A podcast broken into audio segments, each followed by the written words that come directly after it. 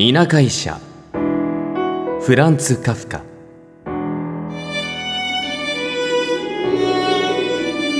私は困っていた。途方に暮れていた。すぐに馬を飛ばさねばならない。急患だ。10マイル離れた村から知らせが届いた。重病の少年が私を待っている。だが馬がいない。昨日死んでしまった。旦那様ダメです。村のどなたもこの吹雪では馬は貸せないと。女中のローザが帰ってきた。ああローザ。若く美しく気立ての良いローザ。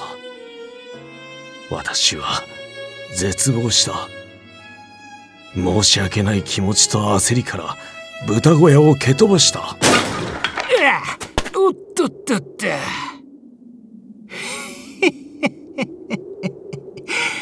お医者の先生ごきげんよう。かわいい娘さんも。豚小屋の中から小男が現れた見たこともない怪しいやつだ。私は沈黙した。馬がご入り用ですかい？いいようござんす。おい兄弟。馬蹄が言うと馬が現れた。屈強で見るからに速そうだ。体から湯気が立っているローザはその馬にバグをつけようと駆け寄った。すると触らないで。馬蹄はいきなりローザに抱きついた。顔を密着させ彼女の頬に二列の歯型をつけた。ローザは叫び声を上げ私のもとに逃げた。私は馬蹄に鞭を浴びせようとしたが。さあさあ先生早くお乗りなせ。留守はオイラにお任せください。ローザと一緒にお待ちしておりやすから。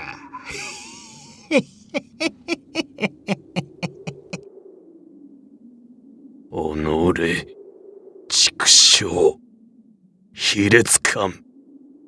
私は激怒しただがそうこうしているうちに患者は死ぬかもしれぬ。今はこの馬に乗るより他しようがない。馬蹄は全てお見通しのようだ。嫌です。いやローザは自らの運命を予感し家の中に逃げた鍵をかける音が聞こえる。身を隠すためか部屋の明かりが消されていく。ほれほれ。とっととお行きなさい。それ。次の瞬間。馬は激流を下る丸太のように吹雪の中を猛烈な勢いで疾走した背後から馬蹄が家のドアを壊す音がかすかに聞こえた。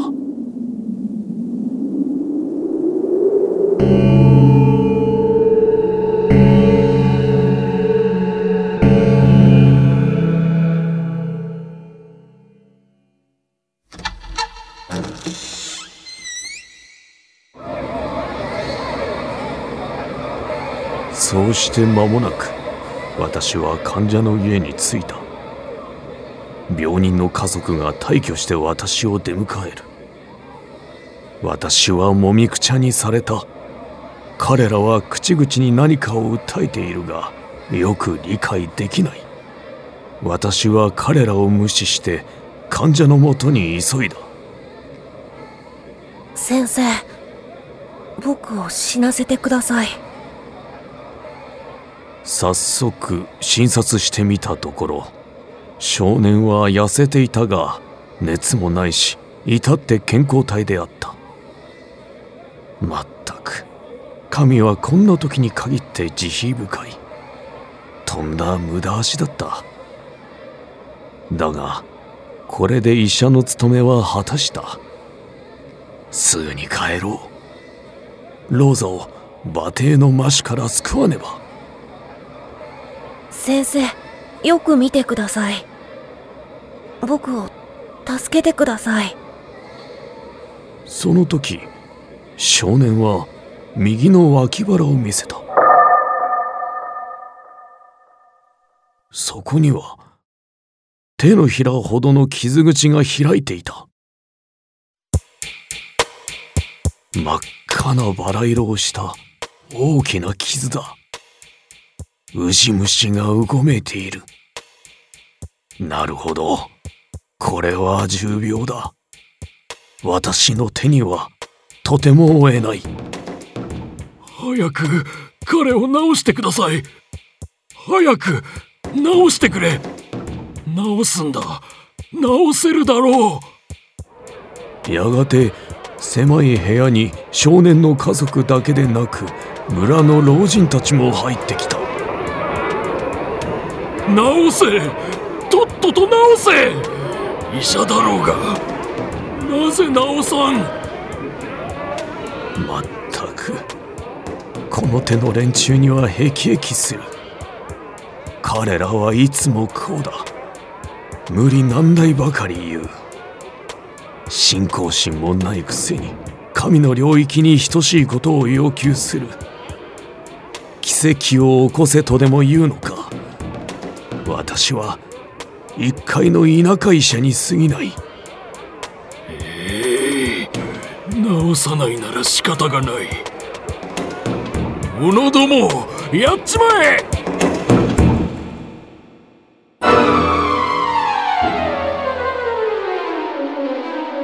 すると彼らは私にそっとし服を脱がし始めた。ひっぺがせひっぺがせ裸になれば治すだろう。治さないなら死んじまえ。医者のくせになぜやらねえ。たちまち私はすっぱだかにされた。だが私は冷静だった。彼らは私の体を持ち上げると少年のベッドへ運んだ。そうして少年の横に寝転がすと全員部屋を出た。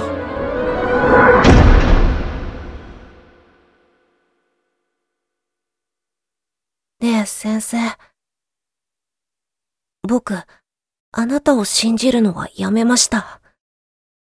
あなたはベッドを窮屈にしているだけ。目玉をえぐり取ってやりたいです。坊や。それは違うよ。君は若く知識も経験も少ない。私はいろんな病人を見てきた。だからわかる。君の傷はそれほど悪いものではない。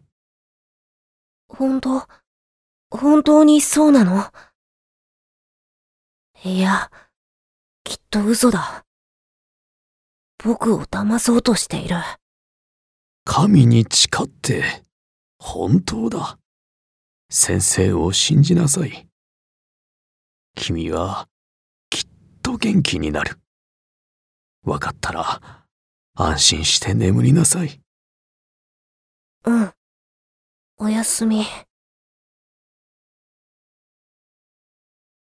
やがて少年は眠った私は静かに素早く帰り支度を始めた。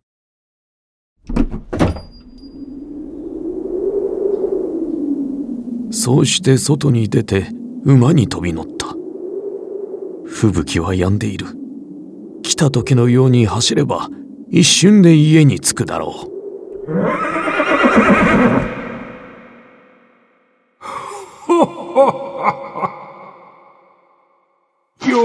べ喜べ皆の衆。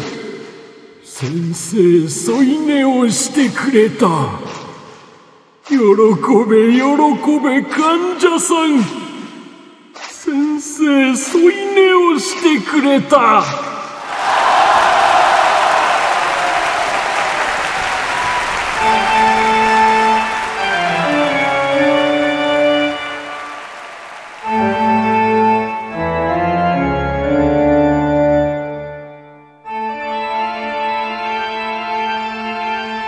しかしその後馬はちっとも走らなかった。家ではあの忌々しい馬蹄が狼藉を働いている。ああローザいや考えても無駄だ。この世は残酷だ。絶望だ。私は極寒の中すっぱだかでのろのろと雪原をさまよった。患者たちもその家族も誰も私を助けない。